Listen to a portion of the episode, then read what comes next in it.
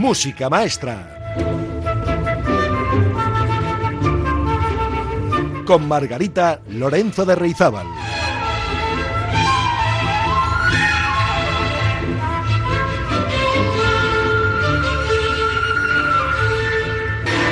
Hola amigas y amigos, ¿qué tal están? Bienvenidos al programa número 92 de Música Maestra que hoy va a versar sobre la suite de danzas barroca. Una suite en música clásica occidental es una forma musical compuesta por movimientos instrumentales breves con carácter de danza. El origen se encuentra en los pares de danzas contrastantes que solían usarse en el Renacimiento. La suite fue una de las formas musicales más importantes en el periodo barroco. Las danzas de una suite tenían una forma binaria simple, es decir, tenían dos secciones más o menos iguales de duración y cada una de ellas se repetía dos veces. Digamos que la estructura interna respondía a la fórmula A-A o bien A-A', donde la segunda mitad, la segunda sección, era un poquito diferente de la primera, pero se reconocía en ella. O bien A, B, donde la segunda es absolutamente distinta de la primera. Y esa era la forma binaria simple de cada una de las danzas de la suite. Pero es que cada suite constaba de unos 10 movimientos en su forma más completa. Solía comenzar con un preludio. Después del preludio a modo de introducción, la primera danza solía ser una alemanda. Luego hablaremos de ellas, de estas danzas, individualmente. La alemanda tenía ritmo rápido.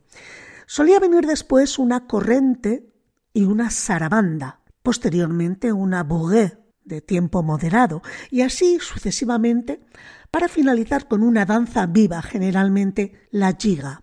La suite tuvo su apogeo con George Friedrich Händel y Johann Sebastian Bach durante el siglo XVIII. Al finalizar el barroco, la suite se había convertido en una forma musical sofisticada que mezclaba distintas tonalidades para cada danza y contrastaba materiales temáticos presentándolos al inicio de cada danza y volviendo a reexponerlos en su final. Es decir, empezaba ya a sugerir una forma ternaria del tipo A, B, A', que sería el origen de la forma sonata. La forma sonata, como saben, reemplazará a la suite como género instrumental en la segunda mitad del siglo XVIII.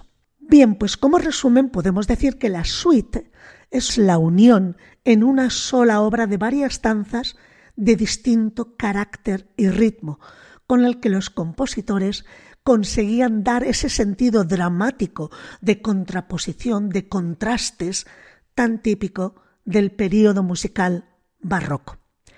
Les invito a escuchar, para comenzar este programa de hoy, la gabota de la suite para chémbalo en fa mayor de Couperin a cargo del cembalista Gustav Leonhardt. Música maestra.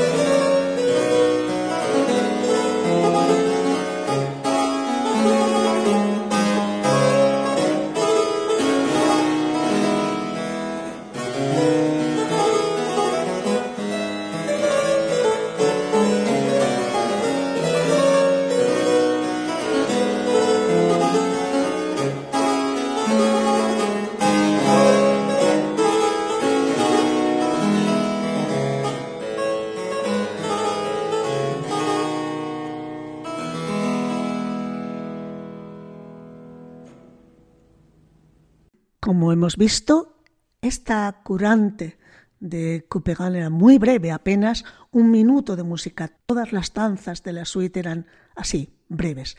Tienen que saber que la forma suite ha recibido nombres diversos según la época, según el país y el compositor. Estos nombres con los que se pueden encontrar la forma suite son, por ejemplo, ordre en Francia. En Alemania se llamó partita, aunque el término partita es italiano.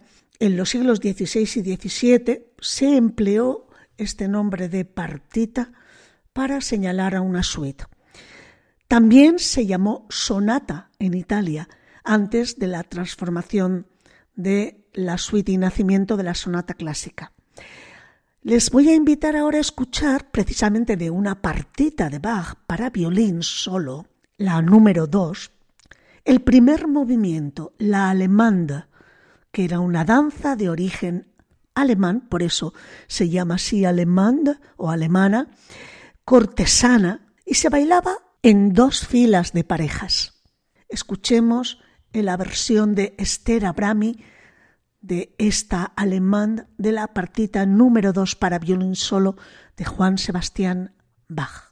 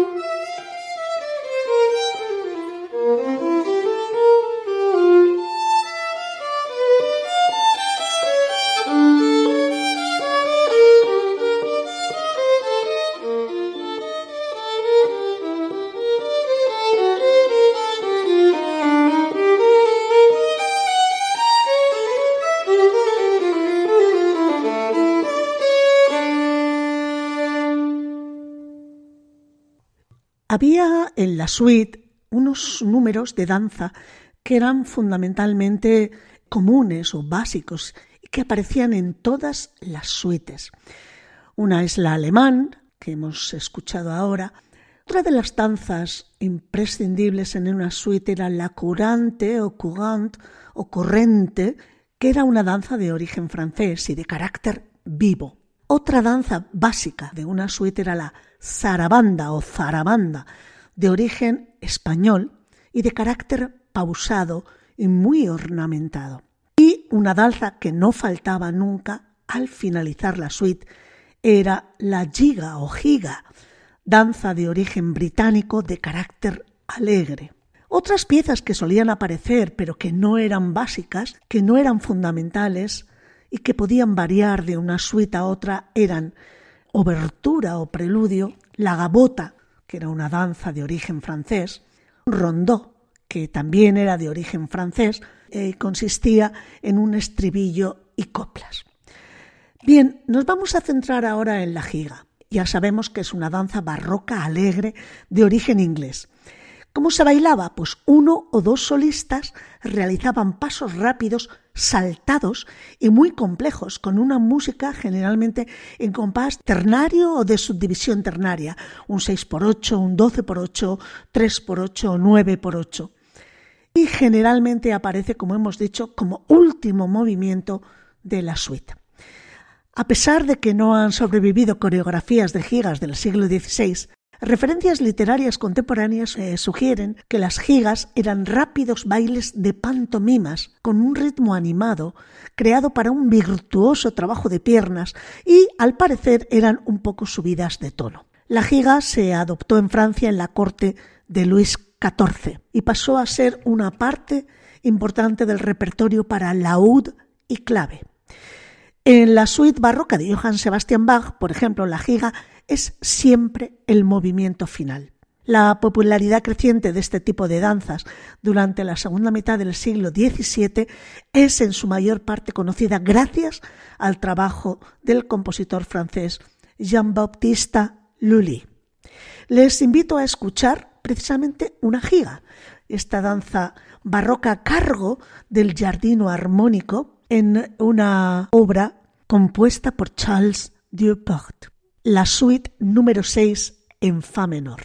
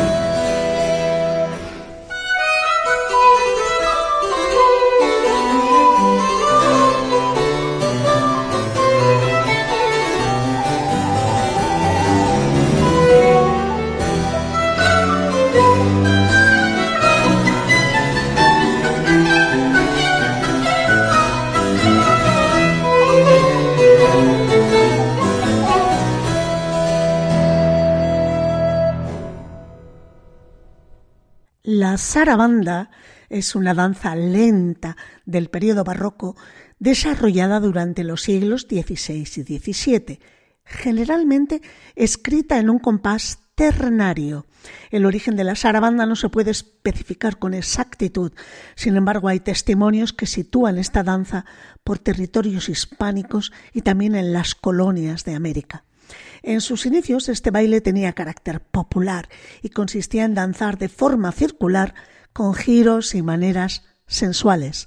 Otros autores otorgan a la zarabanda un origen exclusivamente español, aunque también se discute en algunas fuentes su origen africano, que podría haber llegado a España a través de la invasión musulmana. Los instrumentos que acompañaban a este baile eran la guitarra barroca y la percusión con las castañuelas. Además de la instrumentación se encontraba una parte vocal y la letra generalmente estaba relacionada con temática picaresca, erótica, política, social. Los moralistas de la época la consideraban un baile obsceno y despreciable. La zarabanda fue citada con frecuencia en la literatura de la época, por ejemplo Góngora Cervantes o Lope de Vega, entre otros, y gozó de enorme popularidad hasta bien entrado el siglo XVII. Francia adopta la zarabanda y la desvinculará de sus raíces como danza popular, elevándola a un nivel más elitista y majestuoso. Se desarrollará dentro de la música culta, pasando a ser uno de los movimientos imprescindibles de las suites. Adoptará también otro tipo de temática en su poesía, más expresiva, e incorporará en su haber otros instrumentos, como el clave o el laúd. Quizá la zarabanda más famosa es la anónima La Folía, cuya melodía aparece en varios compositores desde la época de Claudio Monteverdi y Arcangelo Corelli hasta la actualidad. De hecho, Stanley Kubrick utilizó en la banda sonora de su película Barry Lyndon una zarabanda de Händel, que es el cuarto movimiento de su suite para clave en re menor, y no es otra cosa que una variación de la folía. Escuchemos precisamente esta sarabanda en re menor de Josh Friedrich Händel.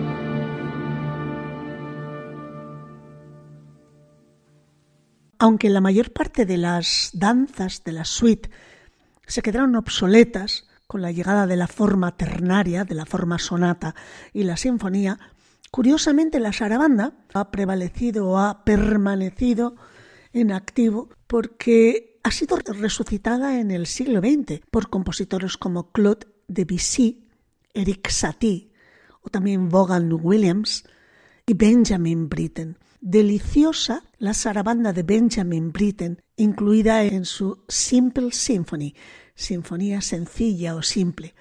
La titula Sarabanda Sentimental. Pues les invito a escuchar a cargo de la English Chamber Orchestra esta obra de Benjamin Britten, la Simple Symphony, en su tercer movimiento, Sentimental Saraband.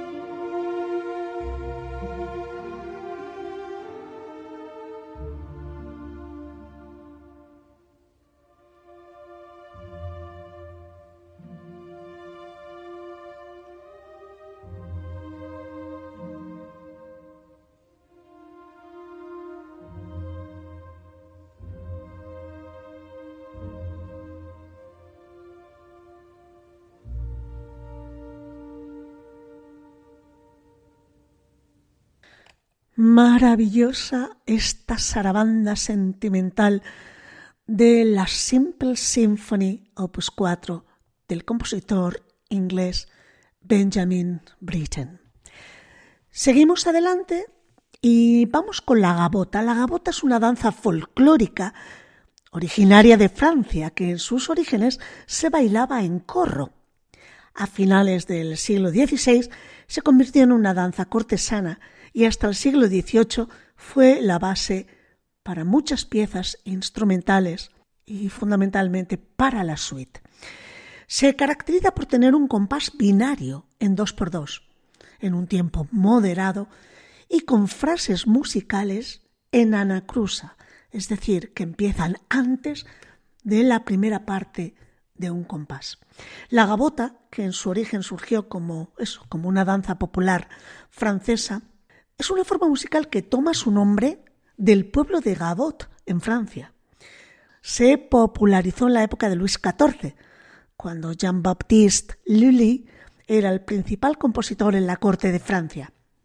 Normalmente la gabota dentro de la suite barroca se interpreta después de la sarabanda y antes de la giga. Se construyen generalmente las gabotas en dos partes, cada una de ellas con su consiguiente repetición.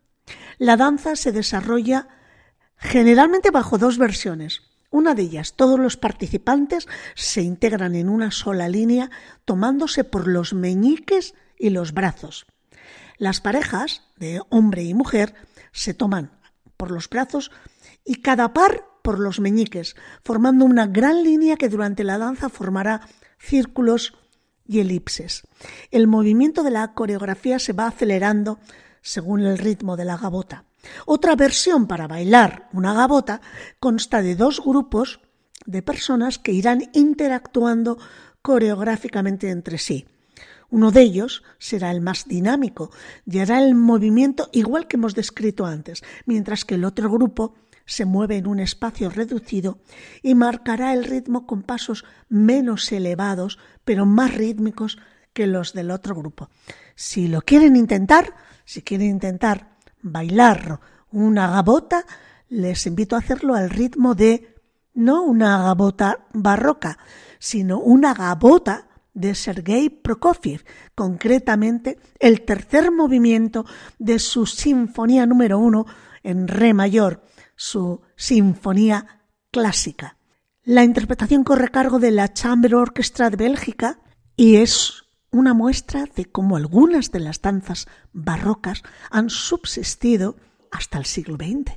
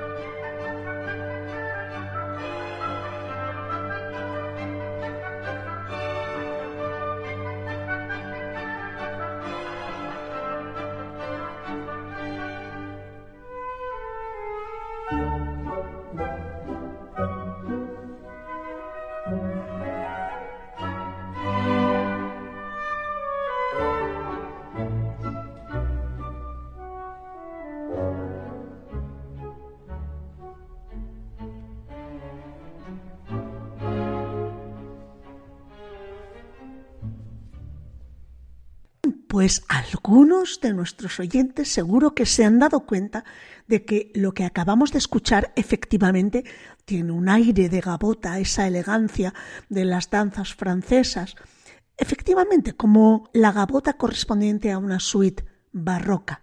Pero La diferencia fundamental es que no tenía dos partes, no era bipartita, sino tripartita. Hemos escuchado la primera sección repetida dos veces, segunda sección contrastante y de nuevo ha vuelto a reaparecer el tema inicial, es decir, en una secuencia A, B, A. Por tanto, es una gabota en cuanto a carácter de danza, pero no lo es en cuanto a estructura formal.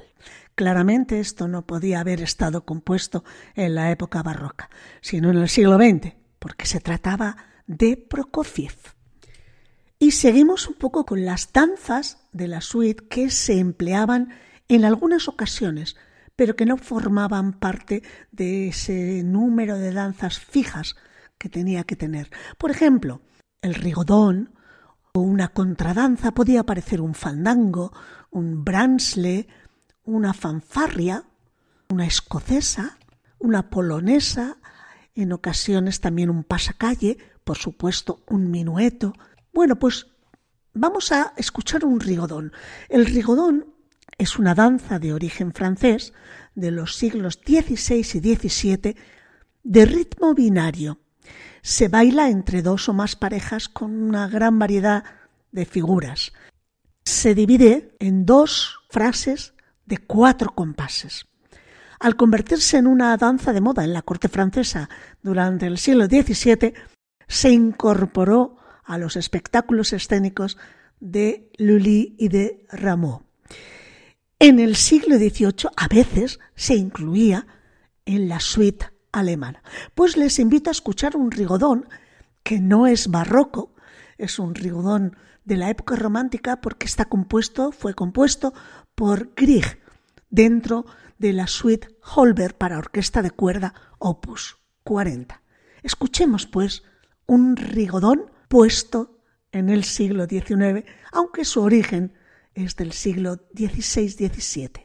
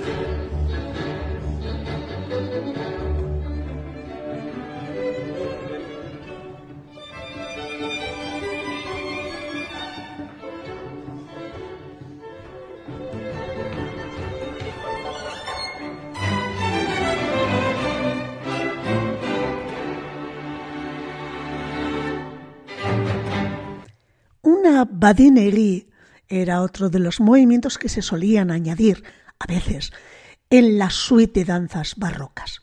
La badinerie es una danza breve y muy viva, más su nombre del verbo francés badiner, que es bromear.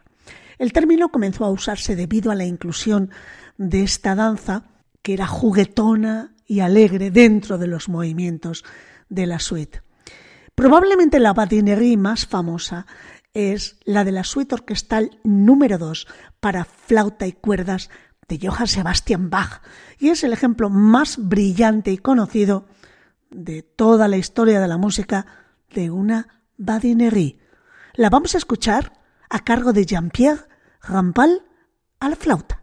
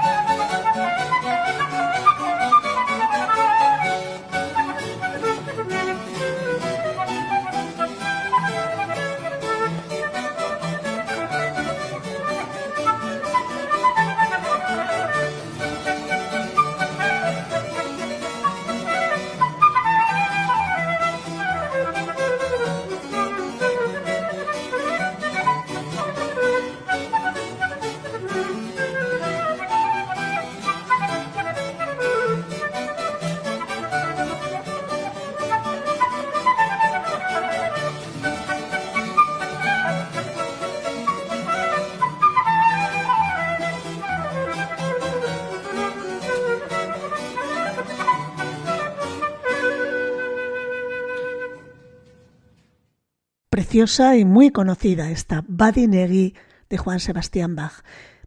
Bueno, las grandes muestras del género barroco de suite se pueden encontrar en las obras de Dieuport, de Couperin, Telemann, Rameau, Händel y Bach entre los siglos XVII y XVIII, porque fue la edad dorada de la suite.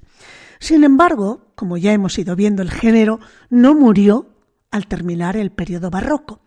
De hecho, Tchaikovsky tiene suites orquestales de sus ballets del Lago de los Cisnes, de La Bella Durmiente y del Cascanueces. También Grieg escribió varias suites, la de Perkin, por ejemplo, o la suite Holberg. Isaac Albeniz tiene su famosísima suite Iberia o las dos suites españolas Opus 47 y Opus 97.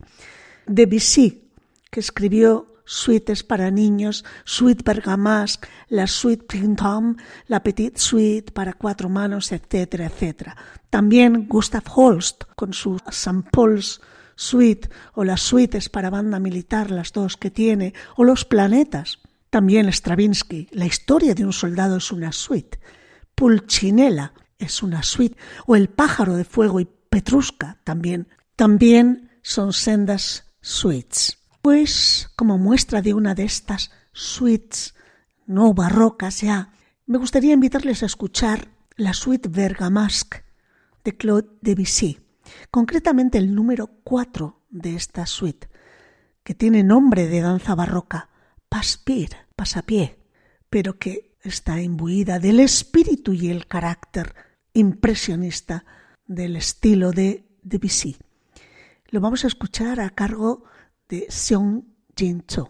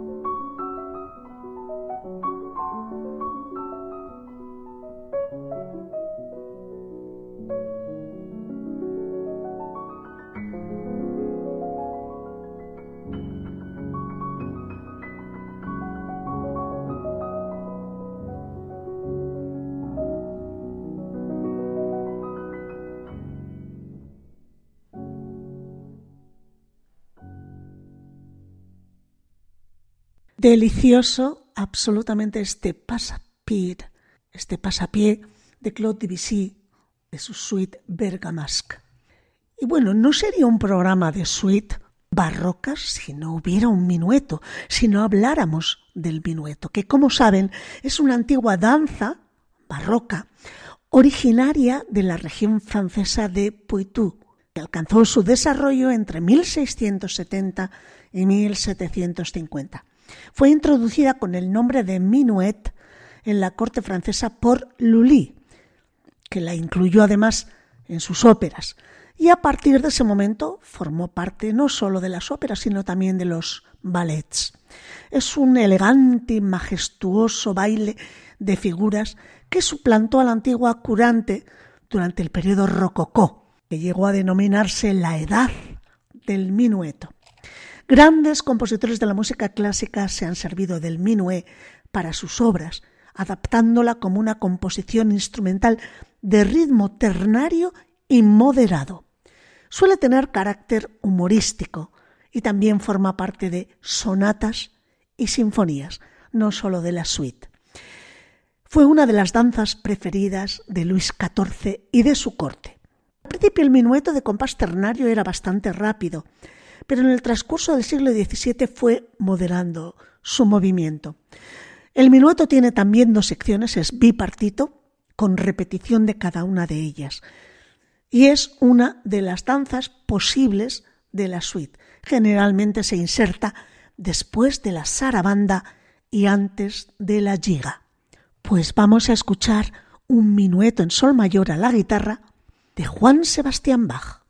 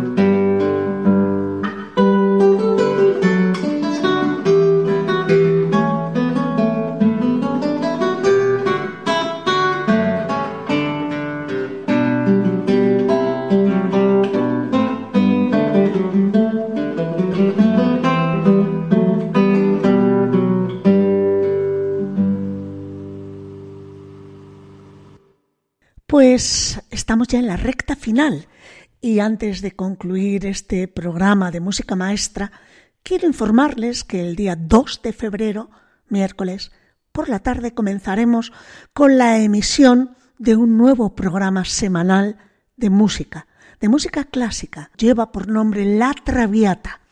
¿Y qué voy a hacer o qué vamos a hacer en La Traviata? Pues desentrañar los misterios de la lírica, acercarnos sin miedo, con curiosidad y con una intención formativa, divulgativa y de entretenimiento a los grandes títulos operísticos, con sus argumentos bien explicados, con las características distintivas del compositor, las arias y los coros más relevantes, y las dificultades y peripecias que han de afrontar los cantantes para realizar determinados roles. No solo hablaremos de ópera, por supuesto también de zarzuela, la gran olvidada la lírica actualmente, también de opereta, de teatro musical, de las grandes voces del pasado y actuales, de lo que sucede entre bambalinas, en definitiva. En La Traviata espero poder transmitir mi experiencia de muchos años como pianista correpetidora de cantantes líricos, experiencia también como maestra interna de ópera y hasta de apuntadora cuando existían aquellas conchas pequeñas en el suelo del escenario para soplar el texto o las entradas a cantantes olvidadizos. En fin, una parte importante de mi quehacer musical está relacionada con el mundo lírico y confío por ello en poder transmitirles parte de la pasión que siento por este mundillo y que me consta es compartido por muchísimos aficionados en toda Vizcaya y en el País Vasco en general. Así que recuerden, los miércoles por la tarde tendremos La Traviata, una nueva cita a las 7 de la tarde si las retransmisiones deportivas lo permiten. Y por supuesto dispondrán de los podcasts en la página web de Radio Popular Erri y Ratia. Y hoy concluimos Música Maestra con dos breves movimientos de una suite, pero una suite del siglo XX, la suite número uno para pequeña orquesta de Stravinsky. Vamos a escuchar el movimiento tercero, española, de apenas un minuto, y el movimiento cuarto, Balalaika, también de un minutito. Ambos números interpretados por la estupenda Orpheus Chamber Orchestra, especialista en música del siglo XX. Pues nada más, amigas y amigos. Hasta la próxima semana. Cuídense mucho. Que la música les acompañe. Agur.